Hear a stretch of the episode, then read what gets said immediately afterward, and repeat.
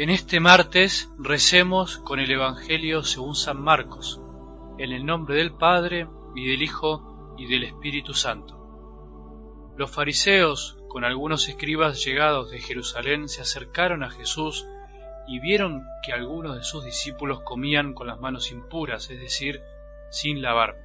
Los fariseos, en efecto, y los judíos en general, no comen sin lavarse antes cuidadosamente las manos siguiendo la tradición de sus antepasados, y al volver del mercado no comen sin hacer primero las abluciones. Además, hay muchas otras prácticas a las que están aferrados por tradición, como el lavado de los vasos, de las jarras y de la vajilla de bronce. Entonces los fariseos y los escribas preguntaron a Jesús, ¿por qué tus discípulos no proceden de acuerdo con la tradición de nuestros antepasados, sino que comen con las manos impuras? Él le respondió, Hipócritas, bien profetizó de ustedes Isaías en el pasaje de la Escritura que dice, Este pueblo me honra con los labios, pero su corazón está lejos de mí. En vano me rinde culto, las doctrinas que enseñan no son sino preceptos humanos. Ustedes dejan de lado el mandamiento de Dios por seguir la tradición de los hombres. Y les decía, por mantenerse fieles a su tradición, ustedes descartan tranquilamente el mandamiento de Dios, porque Moisés dijo, honra a tu padre y a tu madre, y además, el que maldice a su padre y a su madre será condenado a muerte. En cambio ustedes afirman, si alguien dice a su padre o a su madre, declaro corbán, es decir, ofrenda sagrada, todo aquello con lo que podría ayudarte. En este caso le permiten no hacer más nada por su padre o por su madre. Así, anulan la palabra de Dios por la tradición que ustedes mismos se han transmitido, y como éstas hacen muchas otras cosas. Palabra del Señor.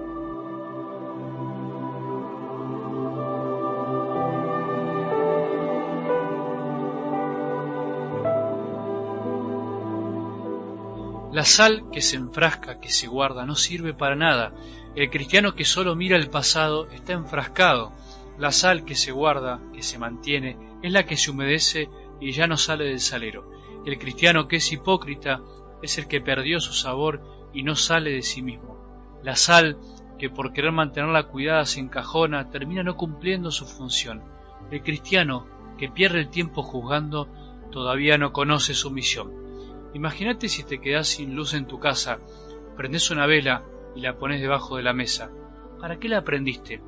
El cristiano que no aporta nada, el cristiano que se calla todo, es el que no ilumina, y el que habla además es el que encandila. Vamos por partes con el Evangelio de hoy. El problema en realidad no es el mandamiento de Dios, por supuesto. El problema es que olvidamos el mandamiento de Dios.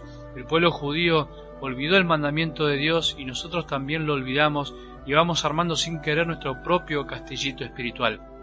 El problema no es que el sol no está cuando está nublado, sino que lo están tapando las nubes.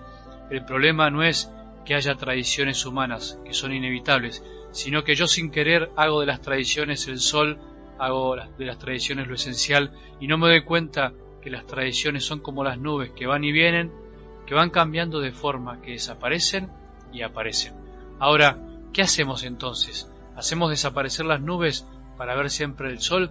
Y la verdad es que no se puede, las nubes existen y sirven porque además nos dan sombra a veces, dan lluvia fresca que empapa la tierra, las nubes además embellecen el cielo también, lo hacen más lindo. Las tradiciones humanas ayudan a transmitir la fe, para eso deben servir, adornan de alguna manera nuestra fe y nos hacen, podríamos decir, verla más linda, vivirla con más intensidad, pero no son la fe, no son el sol, sino que nos ayudan.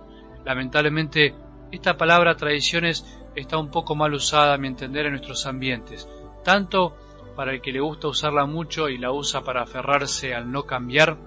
Esto lo vemos en los mal llamados, creo yo, tradicionalistas, porque no me gusta etiquetar, como para el que la desprecia y critica lo tradicional por conocer una caricatura de lo que es la tradición, pero finalmente se aferra a una nueva tradición creada por otros, que es la del cambio por el cambio mismo, un cambio infantil, sin criterio, solo por capricho, el cambio adolescente tanto el que se aferra al pasado solo por el hecho de que todo lo anterior fue mejor, pensando que todo lo de ahora es malo, como el que cambia por cambiar y rechaza todo lo antiguo, ambos no comprenden lo que significa lo tradicional. Ambos dejaron que las nubes les tapen el sol y se olvidaron del sol, y además se quedaron peleándose por las nubes.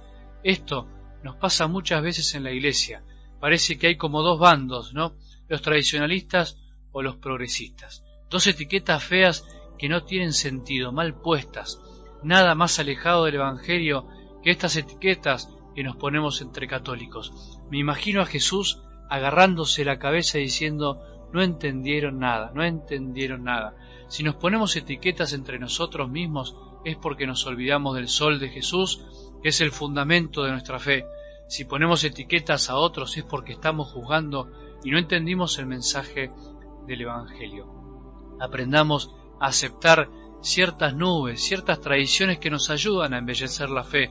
Aceptemos que hay algunos que les puede gustar más o menos algunas cosas, también aceptemos que hay cosas que cambian.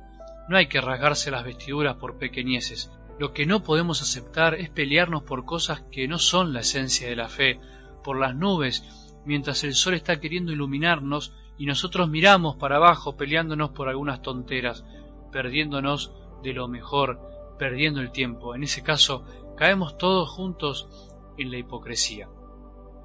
Que tengamos un buen día y que la bendición de Dios, que es Padre misericordioso, Hijo y Espíritu Santo, descienda sobre nosotros y permanezca para siempre.